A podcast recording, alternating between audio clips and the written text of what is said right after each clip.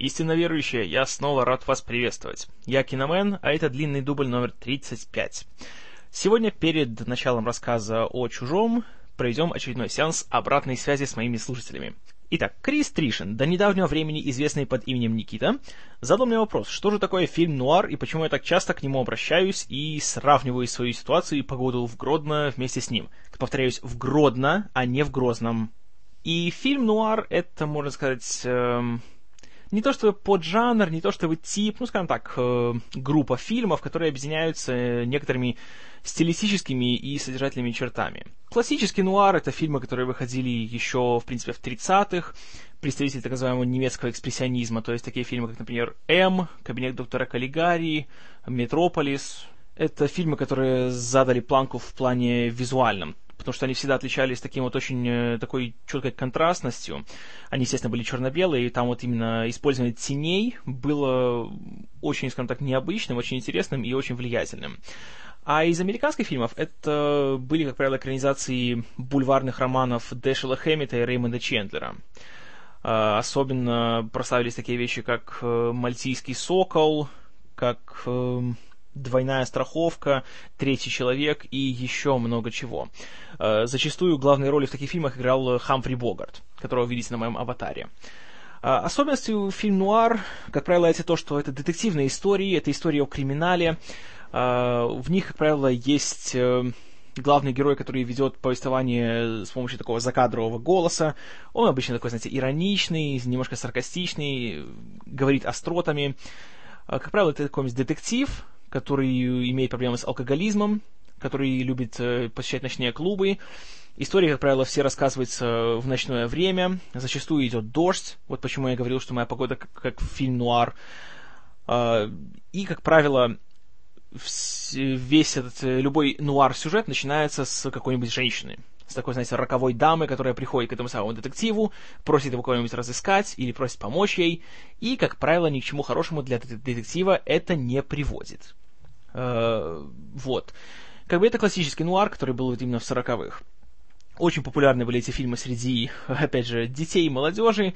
Э, как бы ни, ни одна серьезная организация их не признавала. Опять же, Киноакадемия так и не наградила ни один фильм нуар, хотя за последующие десятилетия, опять же, те фильмы, такие вот как «Мальтийский сокол» или э, «Двойная страховка» стали, были признаны все-таки классикой. И элементы этих фильмов можно увидеть в десятках фильмов, которые вышли после того. Опять же, Брайан де Пальма очень любит их использовать. Э, Альфред Хичкок в какой-то степени использовал элементы нуара. Допустим, вот та же «Тень сомнения», которая у него была. Прекрасный-прекрасный фильм. А в 90-х это особенно стало популярным. Вот, допустим, тот же «Основной инстинкт». Это стопроцентный фильм нуар. Э, он использует такую его характерную черту, что в нуарах нету 100% хороших или 100% плохих персонажей. Есть э, только, скажем так, есть плохие есть еще хуже. Э, опять же, фильм «Схватка» Майкла Мана тоже прекрасный образец того, который показывает, что, по сути, разница между преступником и полицейским в том, что у одного есть э, удостоверение, у другого нет. Э, «Семь» — отличный пример, фильм «Нуар», тоже постоянная эта темнота, это такая гнетущая атмосфера, дождь, опять же, все время, и тоже детективная линия, и криминал, и тому подобное. Большой Лебовский, Хотя, конечно, фильм с изрядной долей юмора, но э, братья Коуны снимали его как свою дань уважения романом Реймонда Чендлера. Просто представили, что было бы с историей в стиле Чендлера, если бы главным героем в ней был старый хиппи, который как бы ничем не интересуется, только ну, случайно попадает в такую вот интригу, а, хотел просто заменить свой ковер. Поэтому вот, в принципе, такая вещь. А, элементы нуара можно встретить во многих фантастических фильмах. Наверное, самым ярким примером был бы э, «Бегущий по лезвию» Ридли Скотта.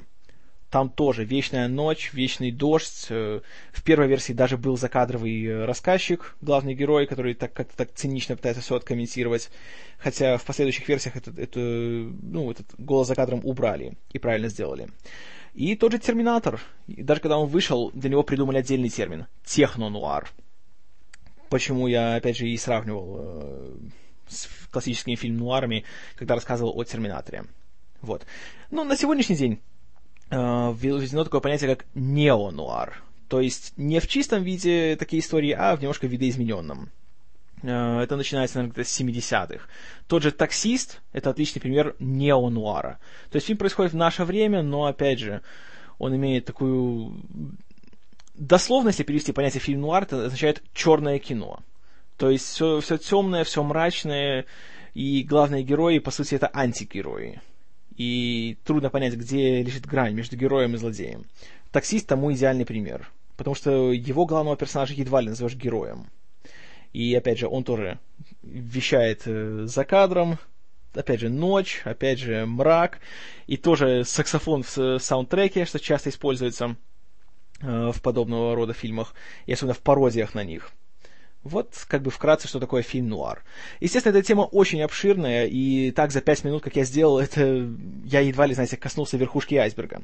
Я буду стараться в будущем когда буду рассказывать о фильмах подобного направления, чуть более вглубь это, это все анализировать. Ну, это так, знаете, такой кратенький ликбез. Очень-очень кратенький, очень поверхностный. Надеюсь, Крис, что хоть сколь-нибудь я, скажем так, развеял завесу тайны над этим вопросом для тебя. Вот. А еще одна вещь, которую я хотел упомянуть в прошлый раз, но как-то вот вылетела из головы. Еще один мой слушатель, настоящий истинно верующий, Bugman. А, занимается приинтереснейшей вещью. Он абсолютно на энтузиазме, за бесплатно, выпускает свой собственный киножурнал. Специально для фанатов, который делают фанаты для фанатов. Называется он «Люмьер». Uh, ссылку на него я обязательно положу в шоу-ноты. Очень-очень рекомендую ознакомиться. Интересная вещь. Особенно, опять же, подчеркиваю, это делают энтузиасты. И на каком уровне это делается, знаете, я даже язык не повернется сказать, что это что-то любительское сделано, на самом деле, прекрасно. И это же будет минутка бессовестного самопиара в последнем номере за сентябрь. Вы даже можете найти одну из моих статей. А, мы с Багменом просто постоянно общаемся в Айске, обсуждаем новости, уже довольно долго думали, как бы нам с ним посотрудничать, и я написал статейку про гражданина Кейна которому как раз в этом году исполняется 70 лет. Э, подкаст о нем длился бы, наверное, часа три с половиной и был бы избивчивым и очень бестолковым, поэтому я решил написать статью. Э, советую ознакомиться. Если вы тем более не смотрели «Гражданина Кейна», почитайте, и я думаю, у вас возникнет желание посмотреть. А это очень хорошее желание будет. Очень-очень рекомендую. Поэтому Багмен, настоящий истинно верующий и большой друг длинного дубля. Кстати, хм, Киномен, Багмен, Человек-мудак, знаете, пора бы нам организовывать свою Лигу справедливости Арпода. Вы не думаете? Подумайте. Вот. А, это то, что касалось э, моих слушателей, и э, в очередной раз э, повторюсь, что если у вас есть какие-то вопросы, какие-то темы, которые вас интересуют, или что-то, что вы хотели бы услышать, задавайте, пишите, или, опять же, ВКонтакте, кто знает меня, в Ваське, в Скайпе, в комментариях. Все, на все обращу внимание, все выслушаю, все приму к сведению. Ладненько, пора переходить, собственно, к сути сегодняшнего подкаста. К чужому. Э, история чужого начинается с человека по имени Дэн О'Беннон. Человек, который всю жизнь очень любил кино и хотел э, связать с ним свою жизнь. Э, он поступил в университет Южной Калифорнии, где учились многие будущие мэтры, в том числе и Джордж Лукас, и Брайан Де Пальма, и Стивен Спилберг. Ну а у Беннона однокурсником был Джон Карпентер. Человек, который, я думаю, не нуждается в представлениях, и с которым мы еще будем в будущем э, иметь дело. Создатель таких фильмов, как, опять же, «Побег из Лос-Анджелеса», больш... Тьфу ты, «Побег из Нью-Йорка». Из Лос-Анджелеса это ужасный фильм. А, «Большой переполох в маленьком Китае», и еще много-много-много чего. «Хэллоуин», и так далее. Так вот, а, О'Беннон и Карпентер были большими друзьями, когда учились вместе, и вместе сделали свой студенческий фильм, свой, скажем так, дипломный проект. Он получил название «Темная звезда».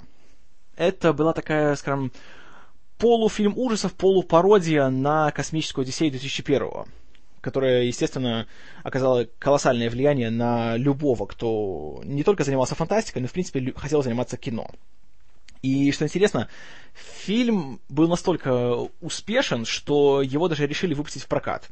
Его рабочую версию затем вложили некоторые деньги, где-то 60 тысяч долларов э, в нее еще вложили, и в 1974 году фильм выпустили в прокат. Ну, скажем так, большим успехом он не пользовался, но сам факт того, что просто дипломную чью-то работу запустили на большой экран, уже кое о чем договорить. Ну, Джон Карпентер, конечно же, продолжал свою кинокарьеру, стал очень успешным до определенного момента э, сценаристом и режиссером, но это уже другая история.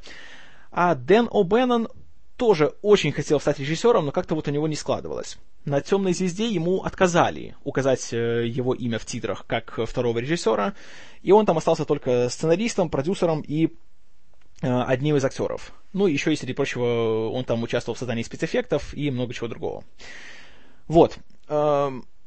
После того, как «Темная звезда» вышла, она привлекла внимание многих, скажем так, э, не то чтобы массовых зрителей, а вот людей, которые занимались э, профессионально кино.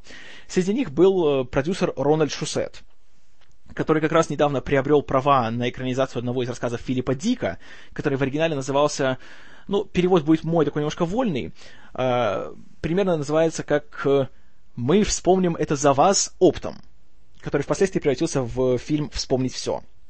И Шусет познакомился с О'Бенноном и хотел с ним работать вместе – О'Беннон же после э, работы над «Темной звездой» хотел сделать что-то более серьезное. И в «Темной звезде» был инопланетянин. Но того инопланетянина сделали с помощью пляжного такого, знаете, большого мяча для волейбола и там чего угодно. И он подумал, что, ну, опять же, это, это полный идиотизм. И он хотел сделать фильм, где был бы какой-нибудь инопланетный монстр, но который выглядел бы реально и убедительно. Потому что до того момента это была прерогатива исключительно фильмов класса «Б». Э, и, как правило, это был какой-нибудь, знаете, мужик в резиновом костюме, э, который снимали исключительно в тени, чтобы не показать, насколько он резиновый. И от него так убегали э, глупые блондинки с большим бюстом, и, ну, сами понимаете, что из этого все выходило. О'Бейнон хотел сделать что-то более серьезное. И он начал писать свой сценарий, который получил название Star Beast, Звездное чудовище. Это был год так 75-й. И он написал, скажем так, его первую треть, его первое действие. Э, суть была в том, что по его сюжету была группа, как он их называл, дальнобойщиков в космосе, которые перевозили некий ценный материал и случайно попадали на какую-то чужую планету, доселе неизведанную, и там э, на их корабль забирался какой-то инопланетный организм, который затем уже в таком замкнутом клаустрофобном пространстве космического корабля по одному этих людей начинал убивать. Так вот, он написал первую треть, то есть до того, как люди попадают на эту планету. Шусет все почитал, остался в восторге и предложил О'Беннону сотрудничать дальше. И вроде бы они уже думали делать сначала, вот, экранизировать этот сценарий и доделать его. Как вдруг О'Беннону поступил звонок от э, европейского режиссера Алехандро Ходоровского. Или Йодоровского. Хотя, простите, он не европейский, по-моему, был мексиканец. Ну, из какой-то испаноязычной страны. И Ядоровский или Ходоровский, не путать с Ходорковским, э, сказал О'Беннону, что он получил финансирование, и он собирается экранизировать «Дюну», Помните ту самую многострадальную эпопею Фрэнка Герберта? И для этого нужно ехать во Францию, и он хочет, чтобы О'Беннон работал над сценарием и над э, технической стороной вопроса. Ну, что ж, американец подумал, что вот это его большой шанс, и он все бросил и поехал во Францию. К сожалению, э, проект заглох, и версия Йодоровского так и не была создана. И где-то около двух лет своей жизни он э, там потратил, и все это было безуспешно. Поэтому О'Беннон вынужден был вернуться в Штаты, где у него не было ни дома, ни гроша в кармане. Однако, э, и вот, что называется, нет худа без добра. Будучи во Франции, О'Беннон познакомился с рядом художников. Среди них был англичанин Крис Фосс и, что еще важнее, швейцарец Ханс Руди Гигер. Замечательный художник, сюрреалист, э, который на тот момент прославился в Европе своим сборником рисунков и картин под названием «Некрономикон». Кстати, вот от себя добавлю, что живопись Гигера это просто нечто потрясающее. И неважно, смотрели вы «Чужого» или не смотрели, и хотите или не, смо- или не хотите его смотреть, поищите вот живопись Гигера. Это просто, это нечто. Это просто завораживает.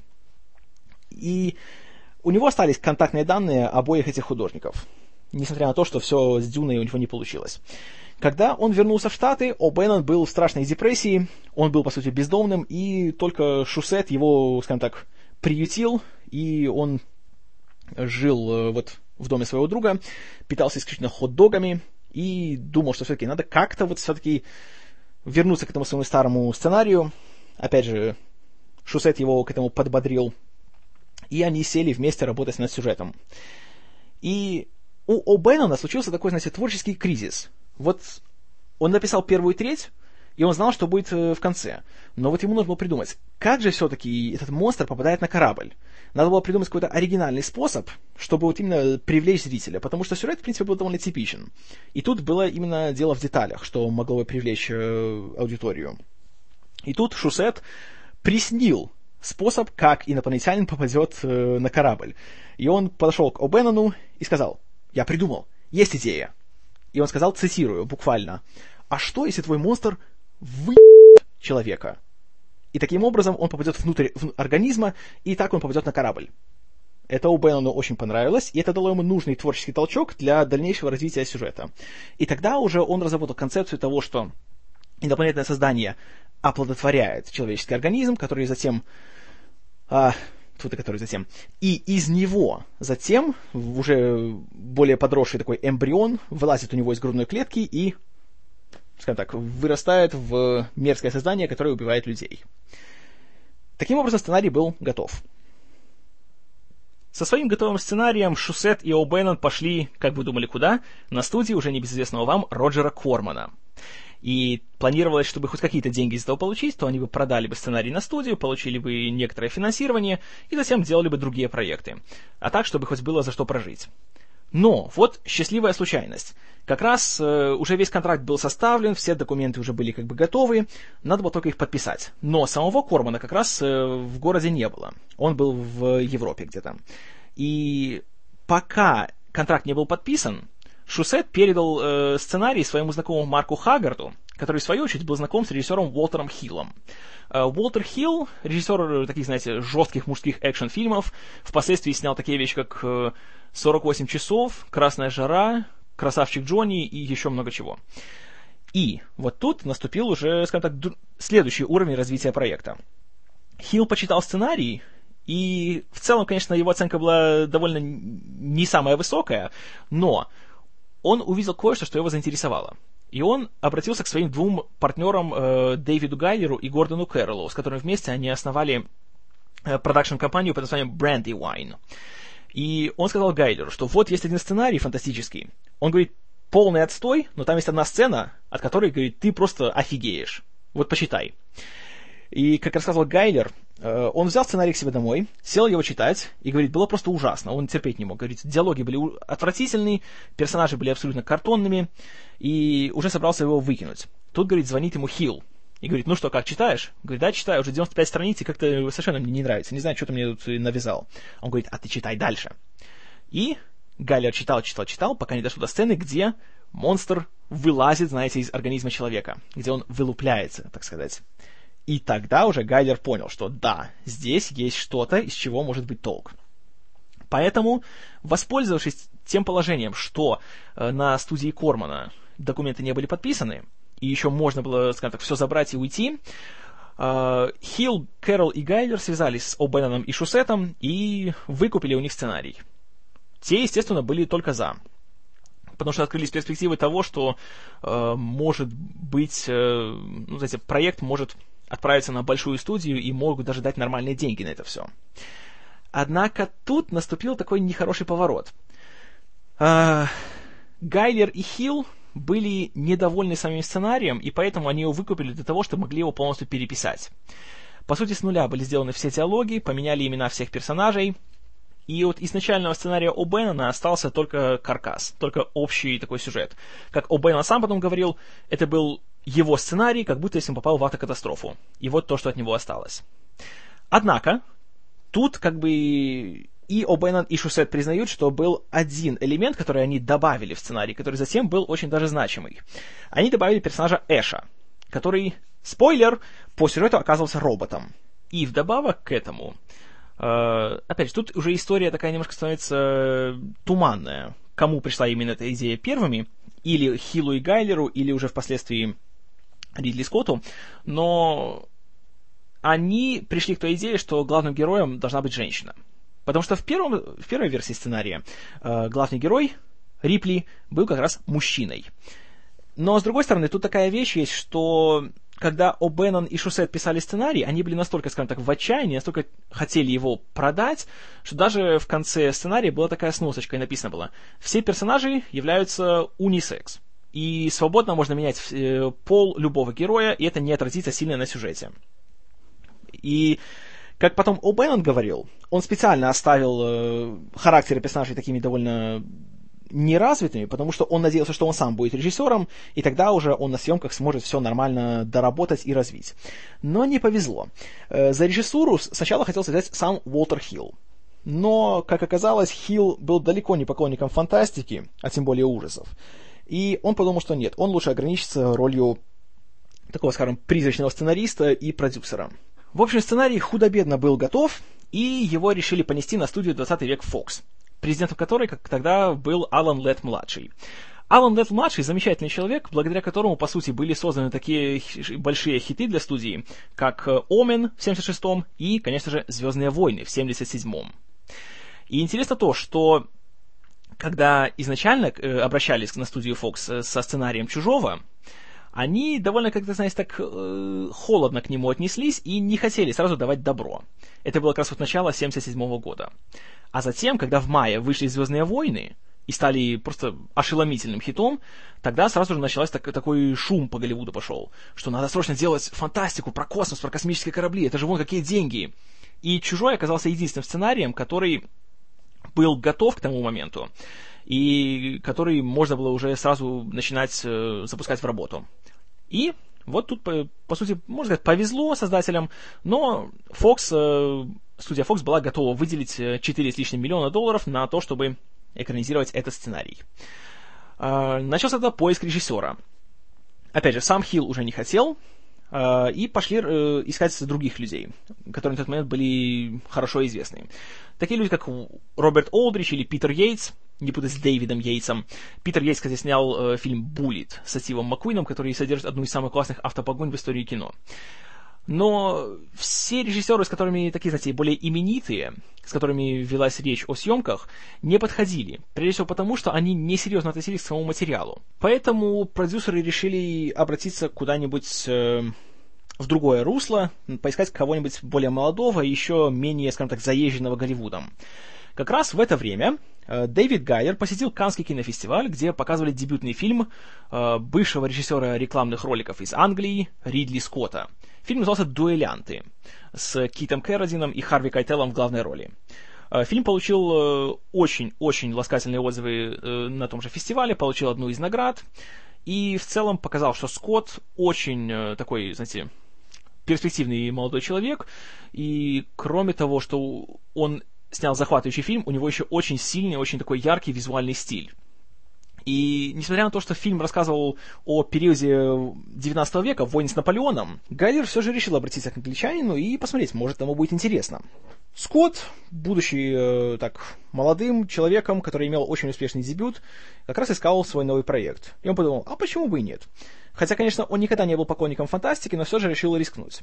Он почитал сценарий, и тут, как рассказывают очевидцы, э, среди прочего его творческий партнер Ивар Пауэлл, как он э, сидел в соседней комнате и слушал, как Скотт читал сценарий.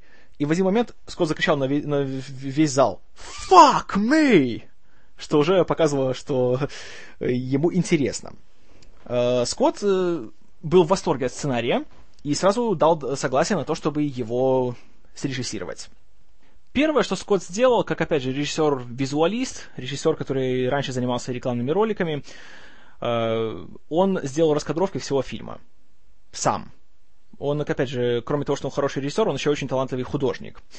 И сделав такой целый альбом вот эскизов того, как он представлял себе фильм, он понес их на студию. И, как он говорит, что вот в чем польза процесса того, что делаешь сразу, скажем так, такие концептуальные рисунки своего фильма. Бюджет сразу же удвоили с 4,2 миллионов до 8,4. А затем Скотт встретился с Дэном О'Бенноном, который, конечно, ну, скажем так, не затаил обиду на, на Fox, потому что ему даже его не рассматривали как возможного режиссера фильма. Но, поговорив со Скоттом, он вздохнул спокойно, потому что видел, что человек как бы не промах. И э, О'Беннон первым делом вручил Скотту Некрономикон Гикера. И сказал, что посмотри эти рисунки, это человек, который может нам очень даже помочь. и заинтересовать нас. Скотт посмотрел и, опять же, пришел в восторг и понял, что вот, только Гигер. И когда он предлагал его студии, и руководство, конечно, сказало, что а давай-ка, может, еще кого другого посмотрим, пусть, знаешь, кто-нибудь там нарисует такие, знаешь, концептуальные какие-нибудь такие скетчи, а мы потом посмотрим и выберем что-нибудь. Скотт сказал нет, только Гигер и больше никого. У студии не оставалось другого выбора, кроме как согласиться. К счастью, сам Гигер тоже был только за, поэтому началось такое вот творческое партнерство. Значит, Ханс Руди Гигер отвечал за монстра, за самого чужого, за его место обитания, где его находят, и за все стадии его развития, от яйца до уже вот взрослого полноценного монстра. Кроме того, были наняты еще два дизайнера, Рон Коб и уже упомянутый мной Крис Фосс. Э, Коб занимался интерьером космического корабля Настромо, в котором происходило основное действие фильма, а Фосс занимался его внешней, скажем так, внешним видом.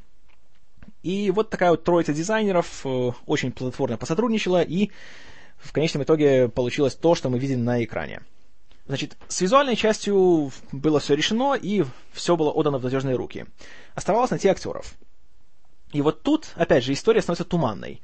Как я уже говорил, неизвестно, кому пришла именно идея, что сделать главного героя женщиной. Гайлер говорит, что это был, был он, что подумали все-таки, что сценарий какой-то немножко скучноват, потому что вот есть такой, знаете, бравый мужчина-капитан в главной роли, который, который там такой гениальный лидер, и он э, отчаянно борется с этой инопланетной тварью. И подумали, что давайте повернем, мол, поменяем формулу и сделаем главного героя женщиной. Скотт говорит, что это было его первое требование, когда он прочитал сценарий и сказал, давайте сделаем главного героя женщину. Ну, я склоняюсь ко, второму варианту, потому что, если всю фильмографию Скотта, у него очень много таких, знаете, феминистских таких направлений. И, допустим, та же Тельма и Луиза, точ, точнее, те же, и вот тот же Солдат Джейн, да и везде, и в «Гладиаторе», и в «Царстве небесном», и в «Робин Гуде» у него всегда есть такие сильные, независимые персонажи-женщины. Поэтому я все-таки думаю, что это он уже начал с самого такого вот, с самых начальных периодов своего творчества продвигать свои такие вот э, феминистские идеи. Но не суть э, сейчас уже, кто это первый придумал, все равно сейчас уже никто точно не узнает. Так вот, на роль Рипли, главной героини, ну, точнее, как оказалось, главной героиней, потому что изначально весь фильм нас немножко так обманывают. Нам говорят, что Даллас, капитан экипажа, вот он, он лидер, он главный, значит, он будет у нас главным героем. А нет. Так вот, а, пробовалось немало актрис, но лично Скотта больше всего заинтересовала молодая, никому еще неизвестная актриса из театра, которая как раз работала на Бродвее, по имени Сигорни Уивер. Она прошла пробы, и ее запись показали Алану Леду, и был такой интересный э, способ, как они определили, что она подойдет. Потому что Лед немножко сомневался. Потому что она была неопытная, это был ее первый фильм, и он думал, что все-таки надо кого-нибудь поопытнее и более такого звездного взять на эту роль. Э, Скотт что сделал? Взял, э, пошел в свой офис, взял там пару человек, э, именно женщин, кто работали там, показал им запись и сказал, ну, что вы думаете? И девушки сразу начали так и сравнивать себя, что, мол, она похожа, там, говорит, на Джейн Фонду, или вот она похожа там на Элизабет Тейлор немножко и так далее. И, услышав такие реакции, Лед понял, что все как надо, значит, это, эта девушка далеко пойдет. Главную героиню взяли. Затем, как э, говорил Скотт перед э, кастингом, он хотел взять как можно лучших актеров, чтобы не пришлось долго им объяснять, что делать, чтобы он мог нормально концентрироваться на визуальной и технической части фильма, а они, чтобы смогли сами нормально справляться со своими ролями, чтобы не приходилось их нянчить. Ну и, опять же, пошли по принципу не брать больших звезд, а брать просто талантливых профессиональных актеров. Э, роль уже упомянутого мной капитана Далласа получил Том Скеррит, который, в принципе, из актеров был одним из самых опытных из состава «Чужого», он снялся в таких фильмах, как «Мэш» Роберта Олтмана в 70-м и «Гарольд и Мод» Хэлла Эшби в 70... Э, ой, какой это был, второй, по-моему, или какой... Ну, в общем, такие знаковые фильмы своего десятилетия, и в целом он был таким довольно известным именем, хотя не то чтобы звездой. А, затем на вторую женскую роль девушки по имени Ламберт взяли актрису Веронику Картрайт, которая работала еще с Альфредом Хичкоком на «Птицах». А, в роли вот этого самого Эша, этого самого спойлер, э, мерзкого робота, который оказывается таким двойным агентом, взяли на тот момент еще не очень известного, но уже очень опытного актера Иэна Холма из Англии. Его, конечно, больше знали как актера театра, хотя из всего актерского состава он был самым опытным, у него уже было более 20 фильмов за плечами. Но вот «Чужой» стал для него таким прорывом. Ну, если кому интересно, спустя 20 с лет он сыграл Бильбо Бэггинса в трилогии «Властелин колец». Это он. А затем на роль э, Паркера был взят Яфет Кото, такой большой чернокожий актер, который до того был виден, э, можно было его увидеть в одном из фильмов о Джеймсе Бонде «Live and Let Die» «Живи и дай умереть другим». Первая, э, первый фильм в роли Бонда для Роджера Мура. Такой колоритный персонаж был всегда. И сам Кото, он такой, знаете, внушительный мужчина был. Потом, кстати, он еще играл одну из главных ролей в замечательном полицейском сериале э, Homicide Life on the Street. По-моему, так и нас перевели его. Отдел убийств «Жизнь на улице». Ладно, я отвлекаюсь. А, и еще взяли Гарри Дина Стентона, э, который известен в среде претенциозных эстетов как звезда зануднейшего фильма Вима Вендерса «Париж, запятая Техас». Ну, опять же, о нем я говорить не буду. Ну, тоже талантливый-талантливый человек, который после того еще в куче фильмов снялся. Очень такой харизматичный и очень с яркой внешностью.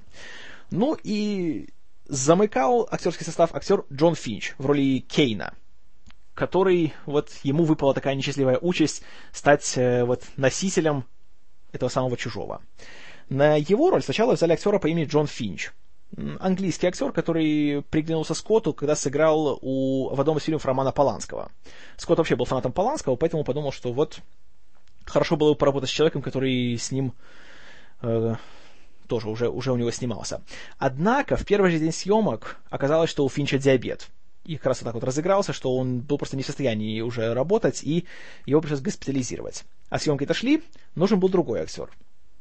И вот тут такая интересная ситуация получилась. Еще одно такое забавное совпадение, которое говорит, что если судьба, значит это, это, это случится. А, замечательный английский актер Джон Херт, которому как раз тоже предлагали роль Кейна, но он был занят потому что у него планировалась э, съемка фильма в Южной Африке, и он просто не мог. А съемки «Чужого» проходили в Англии. Так вот, э, Херта не пустили в Южную Африку, потому что сказали, что он там, знаете ли, персона нон-грата.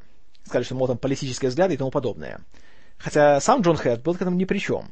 А дело в том, что есть еще актер по имени Джон Херд, который как раз был довольно таким активным политическим э, человеком, и он там очень ярко выступал против апартеида в Южной Африке, поэтому его не хотели туда взять. Поэтому из-за такой вот путаницы Херт остался в Англии. И, когда Финч выбыл из проекта «Чужого», сразу же пришли к Джону Херту, и долго не пришлось его убеждать, он сразу согласился и взялся за эту роль. Э, Джона Херта, кстати, тоже вы много где могли еще видеть. Например, в «Хеллбое», в последних фильмах о Гарри Поттере, в «Индиане Джонсе» четвертом и вообще еще много-много где. Замечательный, замечательный актер. Вот, собрался актерский состав, все друг с другом, в принципе, ладили. Хотя, конечно, Кото немножко так э, э, вызывал некое такое смущение у остальных, потому что он был такой очень внушительный, очень авторитарный, и даже Скотт старался всячески избегать его на съемках. Но это даже придало некоторой такой весомости его персонажу. Делало таким более крутым его, более таким жестким. Что еще интересно, хотя Скотт говорил, что он не хотел долго работать с актерами, э, как только начались э, первые читки сценария, он подошел лично к каждому из актеров и вручил им по пятистраничному такому синопсису, он э, придумал для них их, скажем так, такую фоновую историю. В плане того, что кто есть кто, кто чем занимается, какая его, какое его прошлое, как он попал на этот корабль и тому подобное. Чтобы актерам было проще вжиться в свои роли и более-менее ориентироваться. Что тоже, на мой взгляд, безумно интересно.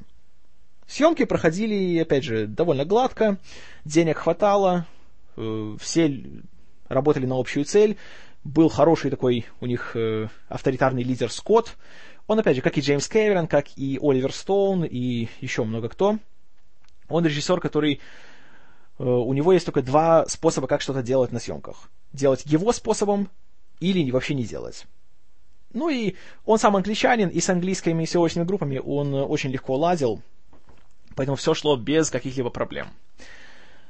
А, фильм был закончен, фильм смонтирован, музыку к нему написал, кстати, еще один великий композитор Джерри Голдсмит, э, который как раз тремя годами ранее получил Оскара за «Омен», а еще писал музыку к «Планете обезьян», и потом к «Секретам Лос-Анджелеса», и к «Основному инстинкту», вообще много к чему замечательный человек. А, фильм был сведен, его монтировал Терри Роулингс, который потом еще не раз работал с Скоттом на «Бегущем по лезвию» и на «Легенде». И тогда еще э, практиковалась такая вещь, как тестовые просмотры фильмов. И на тестовых просмотрах зрители были просто в ужасе. Фильм был даже еще более эффектным, чем ожидалось. А многие просто посреди фильма выбегали из залов, потому что настолько он их пугал. Многих рвало на, на съемках. Некоторые даже есть такие легенды, что люди падали в обморок на сцене, где э, вот просили, знаете, эти роды Кейна, и из него вылазил тот чужой. Поэтому все остались очень довольны. Было видно, что у студии на руках большой-большой хит.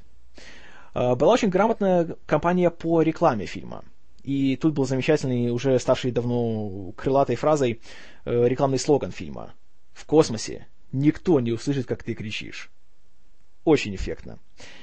И маркетинг сделал свое дело. На момент выхода фильма, накануне премьеры, вот э, в первый же показ, очереди в кинотеатрах стояли такие, что они, как это говорят, заходили аж за угол люди часами, многими часами стояли и ждали, чтобы купить билет на «Чужого». И в течение первых двух суток были сплошные аншлаги на каждый сеанс, по крайней мере, в Лос-Анджелесе. И даже Дэн О'Беннон, который в целом, ну, скажем так, э, был довольно-таки обижен на всю съемочную группу, потому что он, конечно, хотел быть там главным, быть такой звездой, а его так посадили на скамейку запасных, и он сам себе сказал, что нет, не поеду я смотреть это чего-то чужого, все, пошли они все лесом, я на них все зол и так далее.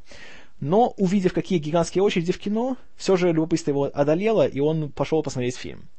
И, как он рассказывал, когда он сидел в зале и услышал, как люди с нетерпением ждали фильм, и когда появился логотип Достатовик Fox, люди аплодировали фильму, то О'Беннон говорит, что он просто заплакал в этот момент. Вот эти много лет, что он мучился в Голливуде, что он отчаянно пытался как-то куда-то пробиться к чему-то, ему ничего не получалось, и он, по сути, был на грани не раз.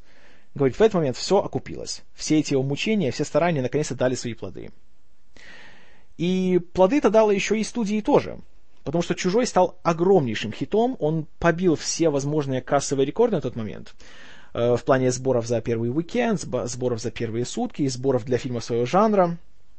И по результатам года он занял пятую строчку по кассовым сборам, собрав почти 100 миллионов долларов.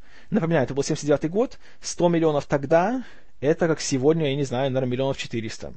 Поэтому это был большой хит, тем более, что неожиданный, потому что «Чужой» это, знаете, не был устоявшаяся какая-то франшиза, это не была экранизация какой-нибудь большой книги, это был просто абсолютно проект, снятый с нуля.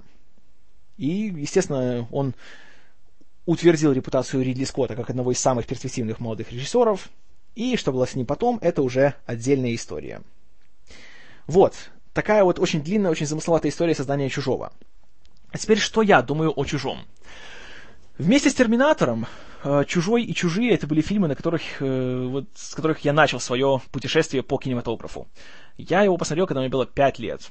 И как сейчас помню, когда я смотрел эту вот э, сцену, где вот появляется наш «Чужой», это, знаете, этот красавец вылупляется из... Какое дурацкое слово «вылупляется», ну ладно. Вылазит из грудной клетки Джона Херта. Это был второй, самый страшный момент, который я видел на тот момент в своей жизни — Первым, конечно же, был финал э, Терминатора. И фильм, я посмотрел его потом еще много-много раз, и хотя я знал, что когда в нем произойдет, каждый раз он меня пугал. Но пугал, знаете, не так, что отвернешься и не хочешь смотреть, а наоборот, он затягивал. Есть он что-то такое. И когда смотришь его в детстве, то просто пугаете, а, какое страшное какое-то создание, у него рот, а во рту язык, и язык с зубами, и он, а, он всех поедает, и такая гадость это действует, причем очень неслабо действует. И Скотт здесь показался настоящим мастером вот создания именно такой гнетущей атмосферы клаустрофобии и создания такой вот... Э, он не торопясь, так сказать, создает атмосферу фильма. Он никуда не спешит. Его даже на стадии постпродакшена его уговаривали, чтобы он сократил фильм. Потому что, например, первые пять минут фильма ничего практически не происходит. Просто летит себе корабль по космосу, камера так медленно ходит по коридорам, показывает нам, где что находится, какое все обветшалое, пустое, темное, и наши персонажи все спят в камерах для гиперсна. И думаешь, зачем это все показывать? А ей зачем? Потому что видишь, насколько все, как знаете, так неспокойно. Вот чужой, в чем его особенность? В отличие, скажем, от той же космической Одиссеи или Звездного пути, он показывал так называемое поддержанное будущее. Потому что традиционно в фантастике понималось все как. Вот будет будущее, будут космические корабли, там все будет такое чистенькое, блестящее, светлое, ухоженное, и все будет работать идеально. Никаких сбоев, никаких проблем, никакой грязи, ничего. А Скотт сказал, почему так? Это будет просто будущее. Это не значит, что люди волшебным образом перестанут э, что-то пачкать, и что техника будет всегда идеально работать, и не будет никаких ошибок. И он вдохновлялся не только космической Одиссеей, но еще, как ни странно, техасской резня бензопилой. Потому что принцип, в принципе, в «Чужом» такой же, как и в том фильме. Есть группа людей, они находятся в таком большом заброшенном доме, ну, дом, считайте, космический корабль, с темными коридорами и темными комнатами, и есть какая-то страшная тварь, которая их по одному убивает. То же самое, что было в, в техасской резне. И вот это очень, на мой взгляд, правильный подход. Потому что он брал за основу и фантастический фильм, и фильм ужасов. И сделал с такой сплав того, чего еще раньше никто не показывал.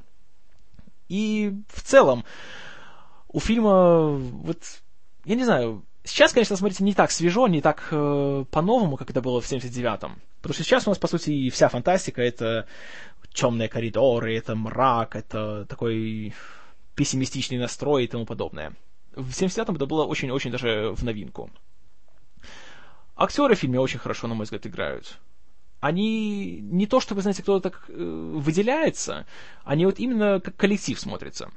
И нет таких сцен, где вот скажешь, о, как он классно играет, или вот какая она молодец, и так далее. Нет. Но, с другой стороны, все смотрится естественно, ничего нет притянутого за уши, и все смотрится абсолютно натурально. И, э, опять же, как я уже говорил, работа художников выше всех похвал. Как интерьеры корабля, так и вот дизайн самого чужого. Вот когда я пересматривал фильм вот э, вчера, чтобы готовиться к подкасту, э, скажу честно, хотя я знал, что уже когда произойдет, и, конечно, уже он не так эффектен, как был в детстве, но до сих пор, когда смотришь, его становится не по себе. И фильм все еще впечатляет. И гораздо сильнее, чем любой современный, конечно, не знаю, пила или паранормальная активность, или даже хостел, или что-нибудь еще. Э, тут Скотт понимал самую важную вещь. Пугает не то, что ты видишь, а то, что ты сам себе додумываешь, то, что ты представляешь. Потому что, кажется, чужого в фильме очень даже немного. Он постоянно находится где-то в тени, где-то там лазит по коридорам, и мы видим, как правило, где-нибудь так секунды на полторы он появляется, и хоп, все, исчезает. Но вот именно благодаря этому он так страшен, потому что никогда не знаешь, откуда он выскочит и где он будет. И вот это сделано просто потрясающе. А, опять же, чем, чем старше становишься и смотришь фильм опять и опять, понимаешь, что на самом деле это почему фильм так страшный, почему он так эффектен.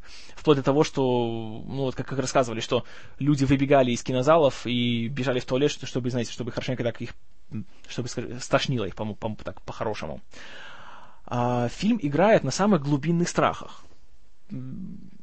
Вот, по сути, посмотрим на чужого как биологический организм, как он живет, как паразит. Ну, опять же, паразитов, я думаю, боятся все какой-нибудь, знаете, бычий цепень э, подцепить, это ни, никому не хочется. А этот паразит, что он делает? Такое паукообразное создание, у которого, кстати, его щупальца, если посмотреть внимательно, Гигер сделал их так, что они похожи на пальцы. Отсюда и название face hugger, то есть обнимающее лицо. То есть он так вот обхватывает лицо, и голову человека и не отпускает. Затем, что он делает? У него есть такой продолговатый отросток, который он засаживает человеку в горло, чтобы там э, у него в грудной клетке возле сердца или возле легких поместить свой эмбрион, который затем развивается. Ну, знаете, привет доктору Фрейду. То есть, по сути, что он делает? Он, он насилует человека. А, и одновременно с этим он делает его, скажем так, беременным в кавычках. Но и опять же, это страхи, которые есть у всех, а у мужчин особенно. Оральное изнасилование, это до сих пор, как говорят психологи, это один из самых больших страхов э, всех мужчин на планете. А тут еще и исходит из такого первобытного страха, точнее не первобытного, а просто такого комплекса, который есть у многих мужчин, да и у женщин тоже, в принципе, такой, знаете, э, боязнь беременности, особенно родов. Опять же, сцена, где появляется чужой, Это смотрится как такая чья-то очень страшная фантазия по поводу родов с осложнениями. Куча крови, куча конвульсий, куча каких-то криков, стонов, и все заканчивается смертью. Потому что, опять же, есть куча историй о том, что женщины умирают во время родов. Тут, конечно, история другая. Ну и тоже, если посмотреть, как выглядит чужой, когда он вы, вылазит из грудной клетки Кейна, это выглядит как большой член с зубами. Вот серьезно. И вот все такие вот фрейдовские такие вот образы, они невероятные эффекты, на мой взгляд.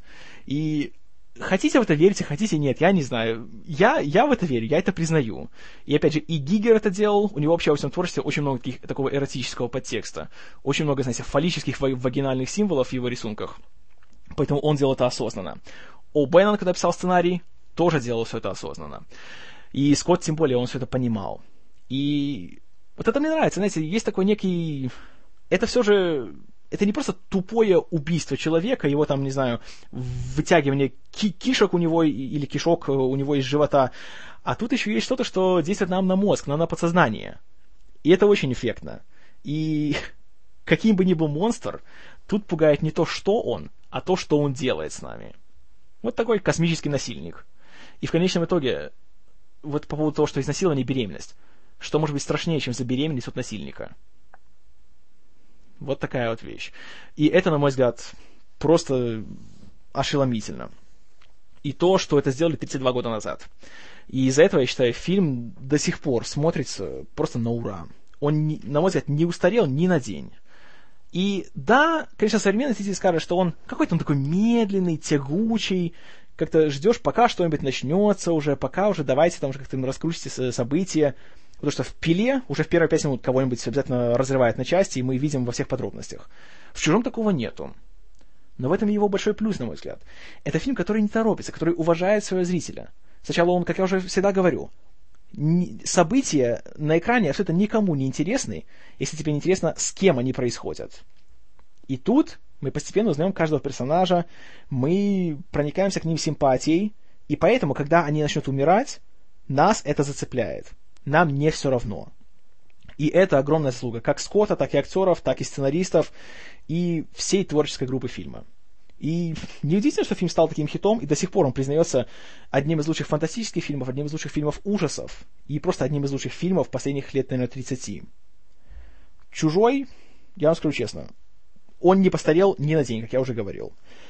И что я могу еще о нем сказать? Кроме того, что я считаю его шедевром, мало что. Моя оценка фильму это однозначно 10 баллов из 10. Я боялся, что по прошествии стольких лет мое отношение к нему поменяется, что он не будет так меня впечатлять. К счастью, я ошибался. Он впечатляет до сих пор. И рекомендую ли я «Чужой» к просмотру? Однозначно рекомендую.